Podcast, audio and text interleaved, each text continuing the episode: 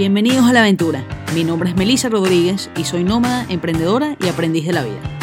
Todas las semanas les voy a traer un pensamiento, una idea o una entrevista que les pueda ayudar a vencer sus miedos, tener más enfoque, obtener claridad, estar presentes y disfrutar más esta aventura que es la vida.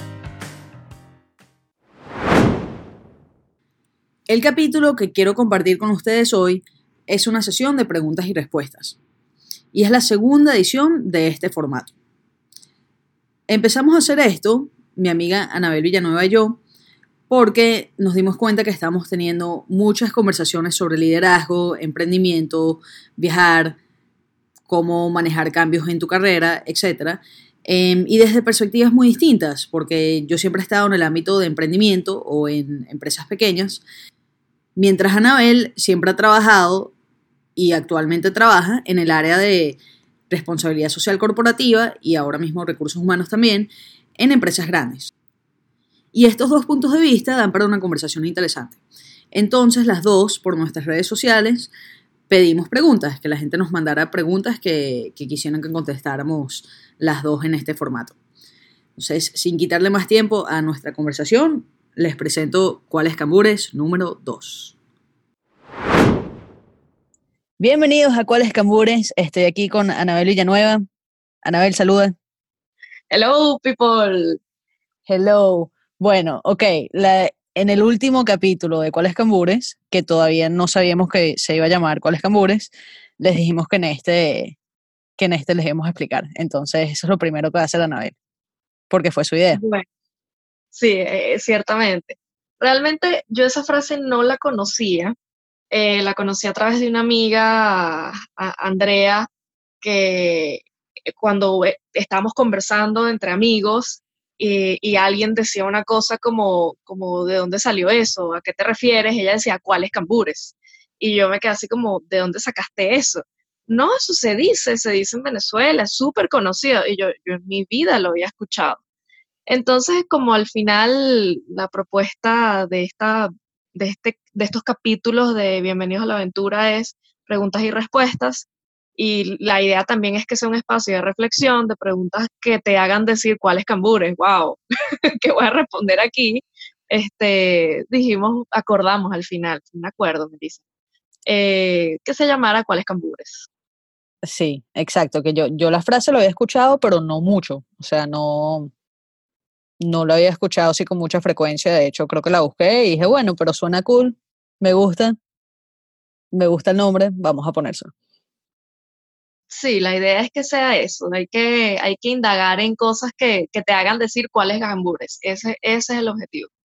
Ok, bueno, em, ¿quieres compartir tu quote primero o empiezo yo?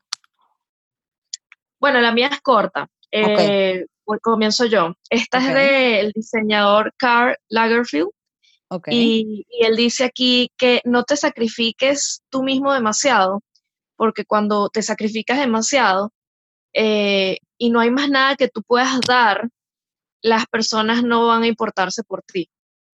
Y wow, yo creo que esta, quote la descubrí, yo creo que hace una semana, hace dos semanas, cuando estaba investigando sobre el amor propio.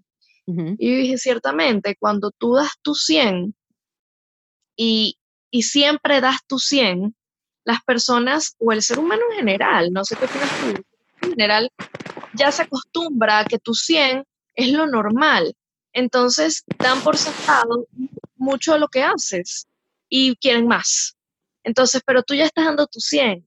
Y, ajá, ¿y cómo haces cuando, por ejemplo, a mí me pasa en el trabajo? ¿Qué haces cuando quieren más? Cuando ya no les parece relevante o interesante lo que estás haciendo día a día, que es tu 100.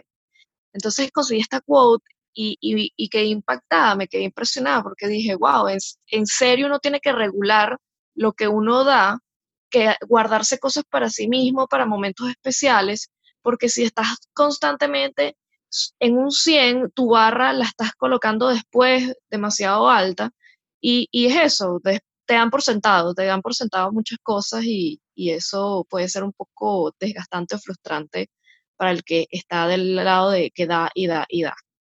Este, bueno, es que tú, es que sí, estoy de acuerdo, es que yo creo que, em, o sea, yo creo que no es posible dar siempre tu 100, o sea, la forma de dar tu 100 en la totalidad es a lo mejor dar el 80 en algo, dar el 30 en lo otro, y saber en qué dar el 80 y en qué dar el 30 y cómo manejar tu energía para que en su totalidad sea el 100 de los recursos que tú tienes, porque al final tú eres un humano, no eres un robot. Entonces, eh, dar, tu 100 así, tu máximo en todo, no es sostenible. Em, claro. Y, es difícil distinguir entre las cosas que se merecen tu 20 o tu 30, tu 50 y las que necesitan tu 100 o tu 80, tu 90. Exactamente. Exactamente. Y yo creo que ahí mi, mi aprendizaje fue el siguiente, que yo estaba dando un 100 en el trabajo y me estaba dejando a mí misma a un lado, a mi familia, a mi pareja y a otras cosas. Y ahí es cuando, cuando creo que también lo que, lo que quiere decir Karl Lagerfeld en, el quote es eso, o sea, que, que, si estás depositando todo tu 100 en una sola cosa, eh, eh, eh, es, es, sí, es súper riesgoso, o sea, es una cosa que va en, en, contra de tu amor propio. Y la lógica que tú estás diciendo me parece excelente, porque en efecto, tú das tu, ok, tu 50, eh, tus 60 en el trabajo, anyway, y te guardas el resto para otras, otros proyectos, para ti mismo, para hacer ejercicio, para, para estar con tu familia, para estar con tus amigos, y entonces esa, tu, tu totalidad, tu mandala de 100, lo estás distribuyendo en las áreas de tu vida de, acuerdo a tu importancia. Y ojo, no es estático. claro, no es estático. Pero fíjate que, por ejemplo, es cómico porque esto me, esto me recuerda a una entrevista que hice hace poco con, con Ale Valentín. Y entonces estamos hablando de, del dinero y cómo manejar tus finanzas y eh, saber en qué gastar, saber en qué de verdad te agrega valor y alegría a la vida. Eh, así tipo la filosofía de Maricondo, de que si no te trae alegría, que lo deberías votar. Entonces, más o menos lo que ella estaba diciendo era, eh, o sea, cuida bien tus finanzas a largo plazo y parte de esa estrategia es, si no, si no te agrega demasiado valor a tu vida, ahorra en eso, o sea, no gastes, o sea, básicamente no, no gastes en, en pendejadas que no te importan tanto. Y entonces lo mismo con tu energía, o sea, no le des energía a, a series de Netflix que no te importan. O sea, no digo que nunca ves Netflix, pero que manejes bien tu energía en ese sentido. No sé si me explico. Claro, claro que se entiende. Sí, que deposites realmente en cosas con en cosas que a ti te satisfagan y te hagan feliz. Y eso implica inteligencia eh, y mucha conciencia de ti mismo, porque hay veces que uno está autómata, o sea, estás pero un piloto automático literalmente y ni siquiera estás pensando, esto me hace feliz o esto no me hace feliz. Creo que ahí, ahí también comienza el, tema. Ya la reflexión eh, es también invertir en ti mismo y, revisar cuáles son las cosas que te hacen felices. Eso no está muy claro para todo el mundo. Claro. Y hay cosas que te pueden hacer feliz ahorita y mañana no. Entonces también es una, una revisión constante. Es verdad. Me gusta, me gusta tu quote. Ok, la mía es un poquito más larga. es que es buena. Bueno, espero que les guste. Es del libro em, La guerra del arte. No el arte de la guerra, la guerra del arte, de Stephen Pressfield. Em, y el libro, todo el libro se trata de de cómo, cómo superar esa resistencia que uno siente a la hora de escribir, o sea, de, sentarse a escribir, e, era como su ejemplo principal, pero cualquier tipo de tarea creativa o emprendimiento, eh, esa resistencia que uno siente, esa flojera, esa como que eso lo quiero hacer pero no lo quiero hacer. Eh, la como, procrastinación. Sí, exacto, exacto. Entonces, bueno, él dice, el aficionado cree que primero debe superar su miedo, luego puede ser su trabajo. El profesional sabe que el miedo nunca se puede superar. Él sabe que no existe un guerrero intrépido o un artista sin temor. El profesional hasta aprendió mejor, respeta la resistencia. Él sabe que si se derrumba hoy, no importa cuán plausible sea el pretexto, tendrá el doble de probabilidades de ceder mañana. Wow. ¿Cuáles cambures? Lo logramos. no me lo esperaba. Eh, creo que esto me recuerda mucho a tu introducción de Bienvenido a la, a la aventura. Ajá. Donde tu hermano dice, te enseñó que no tiene que ser perfecto para empezar, para dar el primer paso, que la perfección, bueno, o la, práctica hace el maestro. Este, creo que va por ahí, ¿no? Sí, va por ahí. Es como, es saber que no tienes, o sea, uno muchas veces, y yo lo veo a mí misma, que uno dice, mira, cuando, cuando las circunstancias estén perfectas o cuando se cumpla A, B o C, eh, voy a estar lista para hacer D. Y realmente em, es reconocer que, que, esas son excusas en la mayoría de las veces, o sea, esperar esas circunstancias perfectas que nunca van a venir o que pueden venir en mucho tiempo no, no tiene sentido. Simplemente es mejor como que lanzarte, aprender, eh, saber que primero tienes que actuar em, a pesar de ese miedo y normalmente es esa primera acción que ya te, va quitando el miedo, te quita la resistencia, la flojera, la procrastinación. Em, yo creo que, se, trata, se trata de eso. Y todo el libro es muy bueno. O sea, se los recomiendo a, a, cualquier persona que, que, haga cualquier tipo de trabajo creativo que dependa de su propia voluntad, o sea, que nadie lo esté persiguiendo para hacer las cosas. Eh, si, si dependes de tu propia voluntad para tener que hacer las cosas, eh, este libro ayuda bastante. Mm, qué buena recomendación. De verdad que seguro va a ser muy útil para muchas personas. Steven Pressfield. Perfecto. Y bueno, ¿cuáles preguntas tenemos para hoy? Ok, preguntas. Déjame buscarlas. Estas son realmente preguntas que nos sobraron de la última vez que no nos alcanzó el tiempo. Em, y esta vez el público no tenía preguntas. Entonces, estamos... Es que los dejamos demasiado claros en la primera. En la, obviamente, obviamente. Entonces ya saben, los que nos están escuchando, pendientes que vamos a pedir preguntas en un par de semanas. Por favor. Sí, que te dejen las preguntas en los comentarios de, de Spotify, o en todas tus redes sociales. Sí, en las redes sociales, exacto. Eh, un email, melisa Perfecto. Ok. Em, esta es una eh, de que nos hace Conexiones Podcast, que es otro podcast, eh, que yo creo que es más para ti, Anabel, que es cómo haces networking dentro de la empresa. Wow, buena pregunta. ¿Cuáles cambures? Eh, ¿Cómo haces networking dentro de la empresa? Bueno, en principio, eh, yo creo que las, es decir, por ejemplo, yo, lo veo aquí como muy claro en Brasil, que seguramente debería parecerse al resto de Latinoamérica, no sé de dónde es la persona que te está escribiendo. Pero yo lo que he visto aquí es que, por ejemplo, eh, tú llegas, llegas a un entorno nuevo, este, la gente en, general te recibe, te recibe y tú ahí tienes que ser, esos primeros meses tienes que observar mucho las personas a tu alrededor y los intereses de esas personas a tu alrededor. Este, escuchar, si es un espacio abierto en la oficina, escuchar lo que conversan e ir buscando en ti esas similitudes o esas cosas que tú puedes compartir que puedan hacer link, empatía con las demás personas.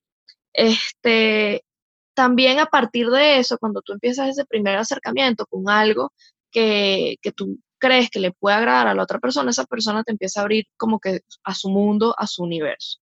Eh, en las oficinas eh, generalmente hacen eh, after office y, reuniones que, invitan a todo el mundo, por cortesía invitan a todo el mundo. Este, yo al inicio no iba, casualmente. Y fui a una, no iba porque la verdad que con las cosas de mi casa y mis temas personales, no, en las tardes yo tengo flojera. Honestamente era un tema mío de que no quería como que, no tenía ganas. Ok. Que no es una excusa.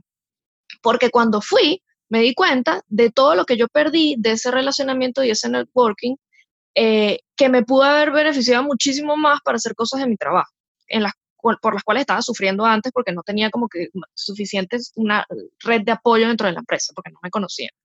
Entonces, ese día para mí fue increíble porque me di cuenta al día siguiente de esa reunión, porque eso normalmente lo hacen los jueves. Aquí se suele hacer muchos jueves y viernes. Los fines de semana para la gente aquí en Brasil es muy de estar en familia. Eh, al día siguiente me di cuenta que todo el mundo te ve diferente, te saluda diferente. Eh, en esas conversaciones que tuvimos en ese bar, te das cuenta que la gente pasa exactamente por lo mismo que tú, que tiene la misma percepción que tú. Y imagínate, ¿qué más empatía que esa? Entonces ya esas personas al día siguiente te ven como un aliado, no te ven como un enemigo o no te ven como una persona, sabes, que, que no sabes si, si vas a hablar algo con un jefe o alguna cosa. Siempre hay como cierto recelo. Entonces yo creo que ahí fue como que un ritual, ya eres parte de esta secta, o sea, eres parte de este grupo. Y, y de verdad que sí, todo cambió. Evidentemente eso se tiene que regar como una matica. Si no vas después más nunca, eso se desaparece. Entonces, constantemente tienes que buscar en tu agenda un tiempo para también hacer relaciones con el trabajo y con las personas del trabajo. Y si tu empresa no hace esos eventos, que, o sea, ¿recomiendas que lo organicen ellos, que intenten hacer algo? Como... No, de hecho, esto lo hace la gente, esto no lo hace la empresa. Ah, la empresa no hace absoluto, bueno, la que yo trabajo no hace absolutamente nada. De hecho, cuando yo llegué a la oficina, las chicas de la oficina me hicieron, me decoraron el puesto.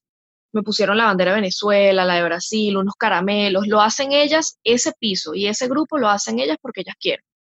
Este, y esos after office, por ejemplo, una cumpleaños. Ah, y pasan el correo a todo el mundo, los invito a mi karaoke, los invito a mi cumpleaños, vamos al bar después de tal día, este, y así. Normalmente se marca con tiempo, no, no es una cosa que, que, es así como que hoy mismo nos vamos. Eh, y bueno, y quizás tú, o sea, invito a la persona que te hizo la pregunta, tú también puedes tener esa iniciativa y decir, ah, mi cumpleaños, o vengan a mi casa y vamos a una reunión eh, y así vas acercando a la gente hacia ti para ir nutriendo ese networking.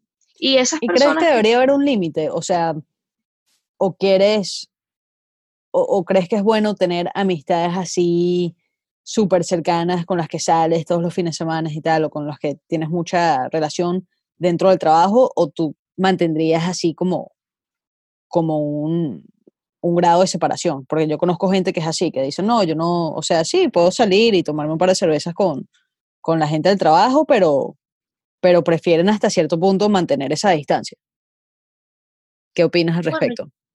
Mm, yo creo que todo es relativo, eh, es decir, yo he pasado por todo, de verdad en mi vida laboral he pasado de, de tener un grupo de amigas, amigas que actualmente son mis amigas, a, tener, otro lugar de trabajo. O sea, por ejemplo, en el que me encuentro actualmente, yo tomé ya esa política que tú comentas, un poco más despacio. Eh, pero es porque tú lees el entorno y tú ves hasta dónde puedes llegar con quién. Entonces yo aquí, yo dije, bueno, eh, voy a ser amable, vamos a salir, nos vamos a tomar una cerveza, podemos hablar cosas de trabajo, anécdotas, tal, hasta cierto límite.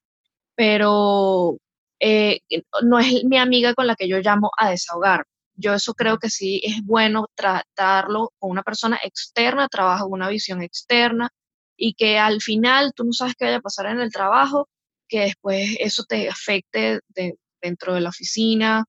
Eh, yo creo que ahí sí es bueno como que siempre analizar primero, conocer primero a las personas, ver este, las intenciones de las personas y después tú tomas una decisión de, bueno, si esta persona puede ser una amistad a largo plazo o simplemente es un after office y ya. Creo que eso es algo que, tiene que tener mucha, mucha intuición y mucha mano izquierda al inicio, al inicio sobre todo. Ok. Ok. Bueno, eh, dos preguntas más. Una que es, eh, ¿cuál es tu enfoque para ejercer un liderazgo efectivo dentro de una organización? Ok. Eh, creo que al final el liderazgo efectivo empieza por conocer al equipo, en primer lugar, conocer qué hacen las personas de tu equipo, entender los procesos, involucrarte y, y en la toma de decisiones, involucrar a las personas que envuelven el proceso. Porque pasa mucho que llega un jefe que empieza, revisa por encima las cosas y empieza a cambiar procesos, empieza a cambiar personas, y ni siquiera está envolvido realmente en la operatividad de, lo que está, de la tarea. Entonces yo creo que, un liderazgo efectivo empieza por eso, empieza por, por realmente conocer todo el, todo el círculo virtuoso, por así decirlo, y, y también ganarte la confianza de las personas. Es decir, tú tienes que respetar a las personas. Uno de los principios más importantes para mí del liderazgo es que tú no eres ni más ni menos que las personas. Entonces, cada persona que está ahí es muy valiosa, el, el conocimiento que tiene es súper valioso y, y, lo tienes que respetar como tal. O sea, no porque sea jefe, eh, gerente, director, baja a decir, no, eh, yo voy a saber más que todas estas personas. O sea, eso es como que un principio súper importante para lograr acercarte a las personas y ganártelas. O sea, esas personas son tu equipo y van a trabajar en un mismo propósito, objetivo. Y ahí viene la segunda parte del liderazgo. Ahorita hay una tendencia súper fuerte de que no es como que yo soy eh, contador y yo me encargo aquí de las cuentas por pagar, por ejemplo. Y ya, las cuentas por pagar. No, o sea, las, las nuevas generaciones, los jóvenes están buscando un trabajo, primero donde aprendan y segundo, donde sientan que están trabajando por un beneficio mayor, impacto, propósito.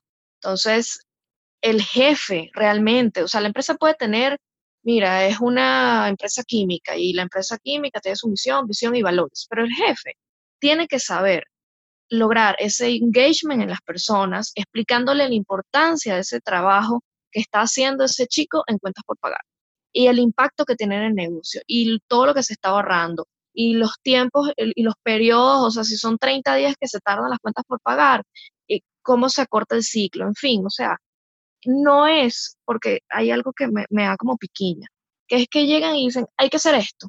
O sea, yo lo veo aquí muchísimo, lo veo todos los días. Hay que hacer esto, manda este correo y haz esto. Y no te explican por qué es eso, para qué es eso, para qué sirve. ¿Y qué hace que la gente no entienda la urgencia, que la gente no se involucre en el fondo y que no le importa el proceso y al final está ahí para calentar el puesto, 15 y último, chao? Y, no solo eso, que también, también puede pasar que que esas personas que realmente están, o sea, están realizándose el proceso, porque, o sea, a mí, a mí me ha pasado, o sea, me ha pasado eh, especialmente cuando, cuando, estás manejando un equipo remoto y, y entonces te, te, pones a analizar un problema o algo que quieres lograr. Y entonces dices, bueno, sí, tenemos que empezar a hacer A, B y C o cambiar esto para hacerlo así. Eh, y he cometido el error, sí, de, de, de, no, de no sentarme a hablar con las personas primero. O sea, lo cometí, cometí el error una vez eh, y no te das cuenta de, de, ok, que hay muchos detalles que tú no ves del proceso, o sea, que no están documentados a lo mejor. Y entonces, claro, cuando tomas en cuenta esos detalles, te das cuenta que lo que tú querías hacer no tenía nada de sentido o se tenía que hacer de una manera un poco distinta. Em, entonces es no solo por el beneficio del engagement eh, anímico y que esa persona se, se, sienta realmente bien en su trabajo, sino que eh, te beneficia a ti y a la operación en, en su totalidad saber esos detallitos y hablar con la persona que mira, estoy viendo esto, yo sugiero que hagamos esto, pero sé que tú tienes una perspectiva que no tengo yo porque tú estás metido así día a día en esa operación, en ese proceso. Eh, ¿Qué te parece esta solución? ¿Ves algún problema? ¿Anticipas algo? Eh, ¿qué, detalles mm, a lo mejor no estoy viendo? Eh, nos podrían servir para, tomar una, decisión y solucionar esto. Sí, e, e, es, totalmente eso. Y en eso, o sea, por ejemplo, tomando tu caso, tú ya le, preguntaste y tal, y, y, lo estás sintiendo involucrado dentro del proceso. Ustedes son un equipo, no es que es, jefe y subordinado. Ahí eso vamos bien. Y la segunda parte es que tú, cuando le estás pidiendo eso a esa persona, bueno, que tú trabajas remoto y es un equipo de trabajo, en fin, tú ahí le tienes que decir, mira, mi visión es esta. Yo sueño con esto. Son palabras poderosas y son las palabras que se tienen que usar. Este es mi sueño. Esto es lo que yo estoy eh, envisionando. Eh, vamos por hacerlo por aquí. Eh, eso va a crear este impacto. Vamos a tener toda esta comunidad eh, nos debemos a, y nos debemos a esto, este, hay que servir a este cliente y así, este es el sentido de la cosa, de lo que estamos haciendo. O sea, ahí es cuando viene tu diferencia entre ser jefe y entre ser líder. Porque el líder mueve la rueda por inspiración, mueve la rueda porque dice, yo creo en esta persona y no la voy a dejar morir. Yo creo en lo que él está haciendo. Y, y, es así, realmente a mí me pasó con mi jefe en Venezuela, que para mí es uno de los, un, líder increíble, y él, y él me hizo eso, él me sentó y él me dijo, mira, yo tengo este sueño, yo tengo este sueño por la educación de los niños en Venezuela, yo estoy muy preocupado, porque mis hijas están viendo esto y esto y esto en la escuela y a mí eso a mí no me gusta, ese currículum socialista, etc. y, a mí me, y a mí me causó engagement porque yo dije, wow, me encanta que él, que él tenga, eh, que esté preocupado por un problema social, que quiera impactar sobre eso, que tiene un foco directo que es educación. La fundación al final la orientamos hacia educación, empujándola con voluntarios y talleres de formación. Pero al fin fue un sueño de mi jefe y él me compró a mí y, y fue mi sueño. Yo compré su sueño y lo ejecuté. Entonces, él para mí no era mi jefe, él era mi líder. Y al final se retiró de la empresa eh, porque ellos se retiran por años de, de, ya por edad y por años en la empresa. Se retiró y yo me fui con él. Yo, mi compromiso de quedarme en Venezuela fue porque yo decía, yo no voy a dejar morir a él, o sea, a esta persona, no la voy a dejar morir, yo voy a terminar mi gestión con él. Y en efecto fue así, yo me fui cuando él se fue. Sí. Y, y, y, y es eso lo que, tanto las experiencias negativas con jefes como las positivas con líderes, son las que a mí me han, me han inspirado muchísimo a hacer lo que yo hago en New Mind y, ¿sabes? Y enseñar a las personas a, a eso, a dejar un legado, a, a mover a esa rueda por inspiración y no porque tienes que hacer esto, porque tienes que hacer esto. Claro. Eh, porque es terrible, o sea, por eso los chicos emprenden, por eso los chicos buscan hacer cualquier otra cosa y no trabajar en una empresa, pero es porque las empresas no están todavía muy bien aceitadas con esta nueva cultura, trabajar con propósito, de engagement, de bienestar, de equilibrio vida-trabajo, son muchas cosas. Pero bueno, yo creo que, que con esos puntos que dije, contesté la pregunta a esa persona para que haga un buen trabajo y si quiere que me siga en mi página en Instagram, que ahí doy pasos, un retos, o sea, un días de retos cosas pequeñas que puedes hacer para ser un buen líder. Ok, bueno, excelente. Eso, esa también fue una pregunta, eso no fue una pregunta de, de, de Ronald. Ronald Velázquez, que es amigo y socio mío. Entonces, sí. Excelente. Lo etiquetaremos para que te siga también y haga, haga los, los días de reto. Sí. Em, nos queda uno más, que también es de Conexiones Podcast. Em, y es simplemente pidiendo tips para administrar el tiempo mejor. Yo aquí tengo, tengo varios. Sí, tengo varios. varios tips. ¿Cuáles son? Bueno, tips eh, realmente los tengo y quiero aclarar que los tengo porque es algo que, que me cuesta. O sea, yo tengo mucha libertad en cuanto a cómo manejo mi tiempo. O sea, yo tengo eh, realmente pocas pocas llamadas o, cosas fijas en mi agenda. Em, entonces, realmente yo tengo una lista de cosas que quiero lograr, que, me la, o sea, la lista me la hago yo misma, a veces tengo algunas diligencias, cosas que, que no necesariamente puse yo en mi, en mi agenda, pero que se tienen que hacer. Eh, pero en, en, su mayoría yo tengo mucha flexibilidad de tiempo. Entonces eso puede ser eh, puede ser un poco peligroso, porque tener mucha flexibilidad significa querer ejercer esa flexibilidad. Eh, entonces, bueno, mi, primer tip realmente es, es agendarte, o sea, de, tomar, hacer, hacerte una agenda de, las actividades que quieres hacer eh, y realmente respetarla como si tuvieses esa cita con otra persona. O sea, si tienes si tienes una, si yo tengo una reunión contigo a las dos, eh, no voy a, no se me va a olvidar o no voy a llegar a las dos y media, eh, porque tengo ese compromiso contigo. Pero a lo mejor si yo escribí en mi calendario a las dos, voy a escribir em, este, esta, no sé, la nueva estrategia de marketing, a lo mejor si yo no soy estricta conmigo misma, a las dos y cuarto, dos y media, yo todavía no he empezado porque eh, porque ese compromiso es, es más fácil no tomártelo en serio cuando es solo contigo. Em, entonces, sí, primer tip, tener una agenda, tampoco volverte loco con la agenda, o sea, no, no dejar cierto, dejar breaks entre las cosas, eh, dejar, eh, no, no, tratar de hacer 12 horas de trabajo importante al día, porque, no sé, por lo menos yo, yo no puedo. sé que mi concentración no no da para tanto tiempo cuando estoy yo sola. Si estoy trabajando con un equipo, puede que sí, y con, con, ese sentido de urgencia, pero cuando yo estoy yo sola en mi casa o una cafetería, etcétera, em, cuesta bastante. Eh, después, otra cosa que, que, ayuda para crear ese sentido de urgencia, aunque sea artificial, es convertirlo en una especie de juego. Entonces, esto yo lo, lo, lo he probado de varias formas y la que mejor me ha funcionado es usar la técnica Pomodoro. ¿Tú la conoces, la técnica Pomodoro? No. No, ok.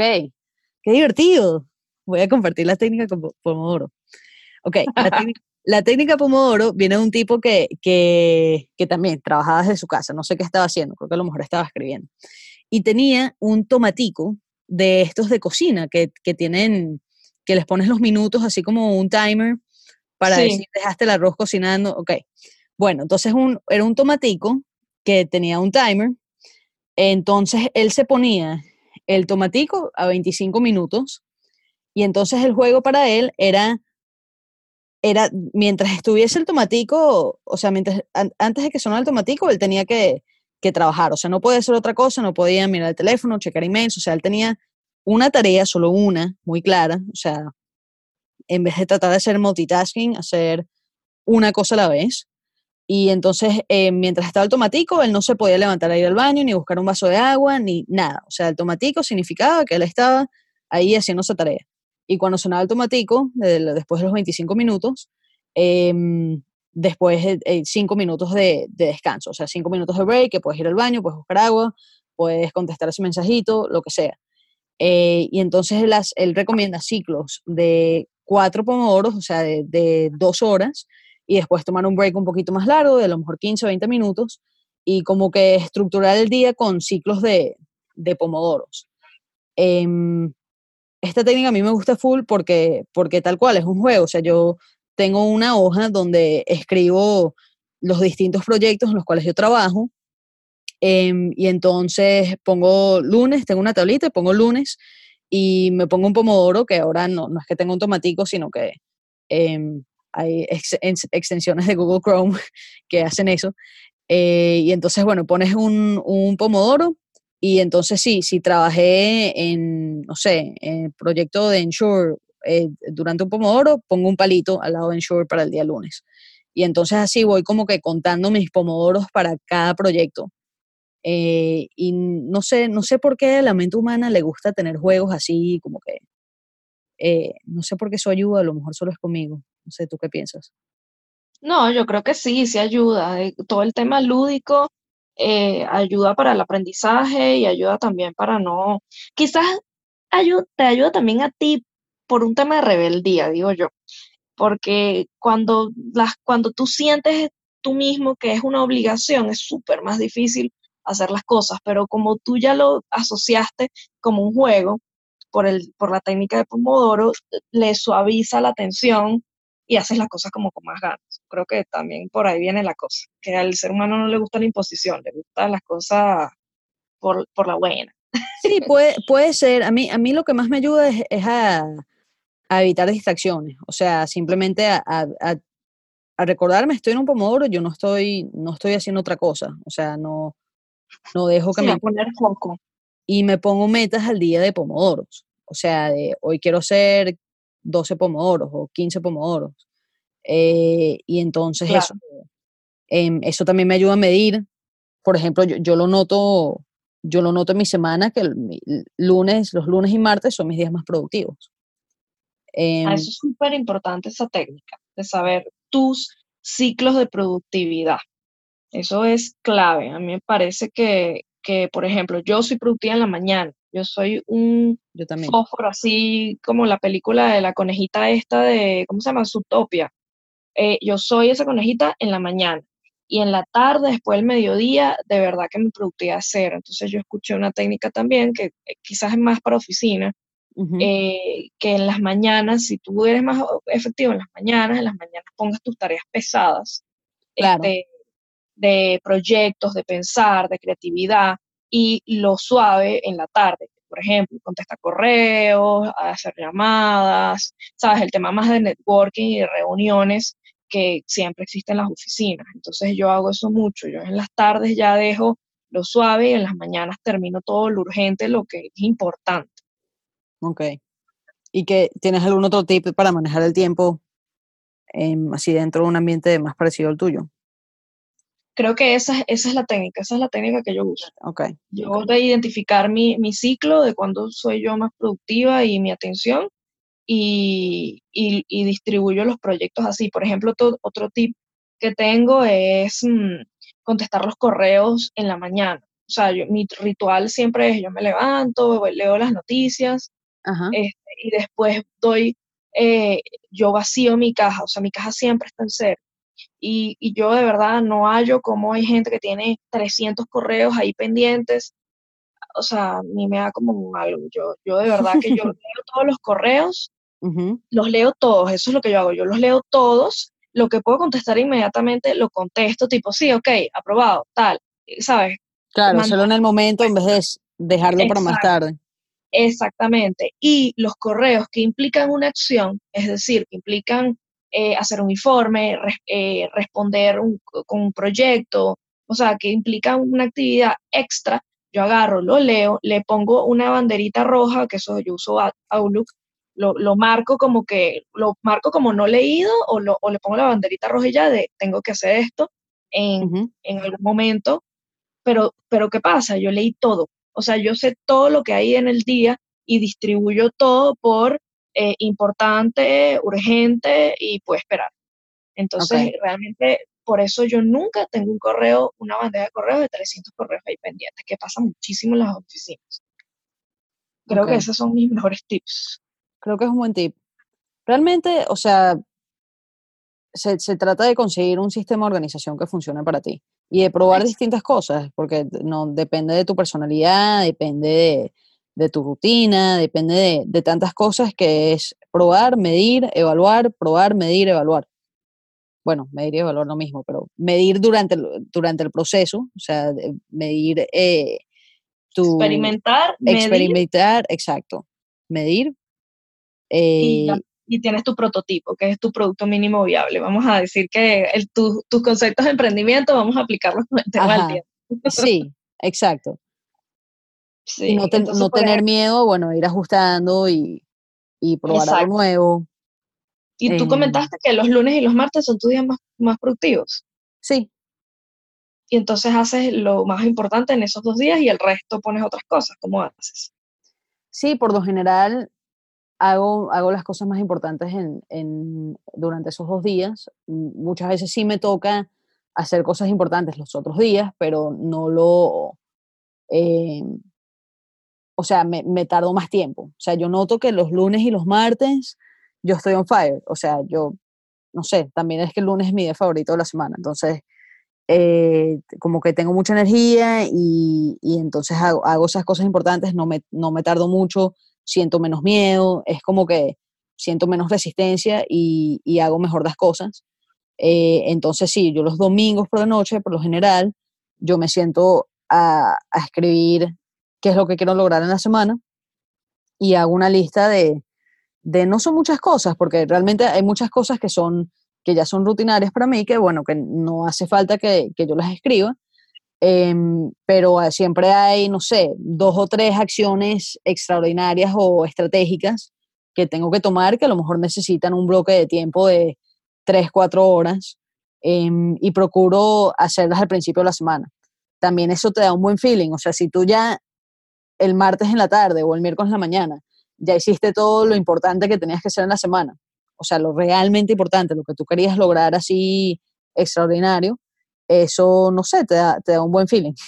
Eso yo creo que, que también es importante como que, que tu sistema em, te ayude a sentir que estás ganando y que te ayude a tener un, un, un círculo virtuoso con tu propia productividad. Bueno, yo debo decir algo importante en este momento, que es cuáles cambures que tu día favorito es el lunes. O sea, estoy en shock. ¿En serio? estoy como, en mi cabeza hasta debemos preguntarle a la gente que nos está escuchando cuál es su día favorito de la semana. Y yo estoy segura que un menos un 1% va a decir que es el lunes. no, no, no, va a haber más. Yo confío en Team Lunes. ¡Qué locura! O sea, mi día que es el viernes. El viernes. ¿Sabes qué? No, sé, eso no me gusta. Yo quiero, no sé, a mí me gusta que mi, mi día favorito sea el lunes. Eso me, no sé, me dice que lo que estoy haciendo me gusta. Porque... Wow, wow, eso, wow, wow. Creo que acabamos de crear un índice de felicidad, Melissa. o sea, por favor, vamos a aplicarlo. Esto invito a todo el mundo. Índice de felicidad. ¿Cuáles cambures? Si tu día favorito de la semana es el lunes, eres feliz haciendo lo que haces. Si tu día feliz, si tu día más feliz de la semana es el viernes, no estás en el lugar correcto. Bueno, por, por, qué, explícame tú, ¿por qué eh, tu día favorito es el viernes? Porque no me gusta lo que estoy haciendo. no sé, yo pensé que me daba una, una, respuesta más profunda, no sé, porque me encanta no, no. con mi familia, no sé, no sé, pensé que me iba a decir otra cosa. No, no, porque realmente, honestamente, yo abro mi corazón ahorita con tus eh, radioescuchas eh, y honestamente no me hallo, no me hallo en el trabajo, estoy en una lucha struggling pero por eso mismo yo adoro los viernes. Para mí los viernes son mi momento de liberación. O sea, es como, sí, voy a salir de esto por dos días. pero por eso yo espero que felicidad. Yo espero que pronto estés en Team Lunes. Sí, eso, eh, quiero ser Team Lunes nuevamente. qué buena idea, qué buena idea. Pero bueno, Ay, creo que yo tengo una pregunta, pero prefiero dejarla para la próxima sesión. Creo que ya... vamos a vamos a dejarla para la próxima. Yo creo que ya mm, hablamos suficiente. Esta es la, este es como el capítulo relajado de, de todos mis capítulos. Yo creo que cuáles cambures es como el light.